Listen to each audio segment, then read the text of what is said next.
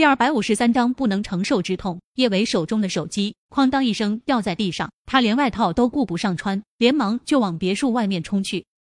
现在叶伟脑子里面反反复复的就是一句话：小贝吃了混有老鼠药的点心。小贝怎么会吃了混有老鼠药的点心？叶维用力抓着自己的胸口，那里歇斯底里的疼。新闻中报道过不少小孩子误食老鼠药丧命的案例。叶小贝的身体本来就不是多好，他真怕他的宝贝儿也会像新闻中的那些小孩子一般，再也睁不开眼睛。不，小贝不会有事，小贝一定不会有事。叶维不停的在心中安慰自己，他的宝贝儿福大命大，不会那么轻易就离开他的。小宝和小贝都是他的命。老天让他们相依为命了那么多年，他不会那么残忍的夺走他的小贝。陆廷琛见叶伟惨白着一张脸冲了出去，他也意识到了事态的严重性。他捡起叶维的手机，拿了车钥匙，就快步追了上去。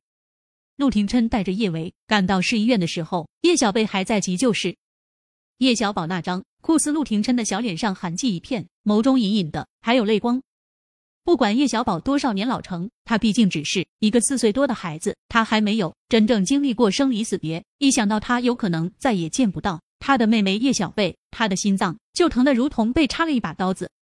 叶小贝贪嘴，喜欢吃各种甜食。下午，露西别墅的佣人做了点心端给他们，小贝吃了后没多久就口吐白沫，倒在地上不省人事。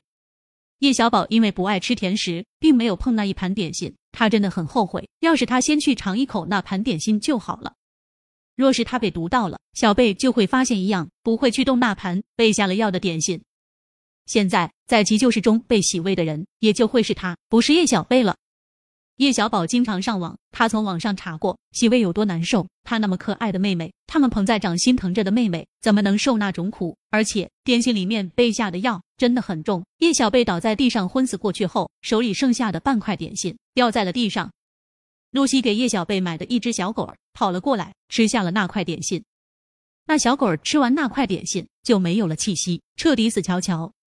是有人刻意想要置他和小贝于死地啊！叶小宝的拳头紧紧攥起，他一定要找出想要害他和小贝的人，让那人付出应有的代价。露西看到叶维和陆廷琛，眼泪掉得更凶了一些。他还没有把这件事告诉韩静，因为他不知道该怎么面对自己的儿子。露西看了陆廷琛一眼，随即对着叶维说道：“小维，对不起，对不起，都是我不好，我没有照顾好小贝。”现在叶小贝在急救室中生死未卜，叶维真的很难受，很难受。但他也不是不通情理的人，他知道这次是有人刻意害梁小芝，不关露西的事，他也不想露西那么自责。他攥住露西的手，像是在跟露西说话，其实更是在对自己说话。陆姐姐，小贝不会有事，我的小贝一定不会有事。说到最后，叶维的声音控制不住打颤。他还想说些什么，安慰露西一下，可现在他连自己都安慰不了，他真不知道该怎么安慰露西了。叶维告诉自己，他现在必须冷静，只有他足够冷静，才能更好的应对接下来所有的突发状况。可是不管他怎么努力让自己冷静，他的全身还是会不受控制的站立。一只强劲有力的大手紧紧的攥住了他的手，他的身体抖得才没有那么厉害了一些。陆廷琛心疼的看着叶维，叶维，不要担心，小贝不会有事。叶维知道陆廷琛这是在安慰他，但可能因为他的声音太笃定，带着令人安心的力量，他的心不由自主的冷静了几分。叶小宝跟个小大人似的抓住叶维的另一只手，妈咪，你放心，小贝一定会好起来。叶维含着泪不停点头，对，他的小贝一定会好起来。从叶小宝的口中，叶维得知了这件事的大概。叶小贝吃下的那盘点心是露西别墅一个叫做秋爽的女佣送过去的。叶小贝住院后，露西让人把秋爽抓起来，但是秋爽早就已经悄悄离开了别墅。秋爽这么着急的离开，更加落实了是他下药的事情。只是现在，露西只想叶小贝赶快醒来，无心去处理秋爽的事情。叶维从来没听说过这位叫做秋爽的女佣，他也确定他们之间没有任何冤仇。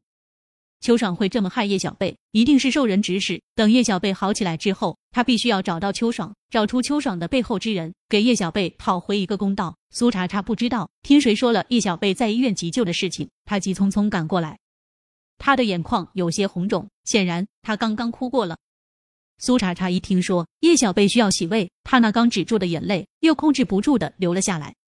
他刚出狱的那段时间，他的抑郁症特别厉害。他吞药自杀过，那一次他就被洗过胃。很多人都说，经历过一次洗胃后，人就再也不敢吞药自杀了，因为洗胃的滋味真的是生不如死。苏茶茶想到，那么乖巧可爱的叶小贝正承受着那生不如死的痛楚，他就怎么都控制不住自己的眼泪。小薇，到底是谁这么害小贝啊？我要去杀了他！苏茶茶用力抹去眼角的泪水，他是真的想要杀人。他当做命来疼的孩子，怎么能受这样的委屈？茶茶，你别难受了，小贝一定不会有事的，他一定不会有事。叶维用力攥住苏茶茶的手，他也心如刀割，他也想哭，可是他强撑着不让自己的眼泪掉下来。他怕他的眼泪若是掉下来了，小贝就真的救不回来了。急救室的大门缓缓推开，叶维和苏茶茶还有露西一起冲过去。医生，小贝怎么样了？叶维从来没有这么紧张过，他真怕医生会说对不起，我们已经尽力了。那句话他承受不起，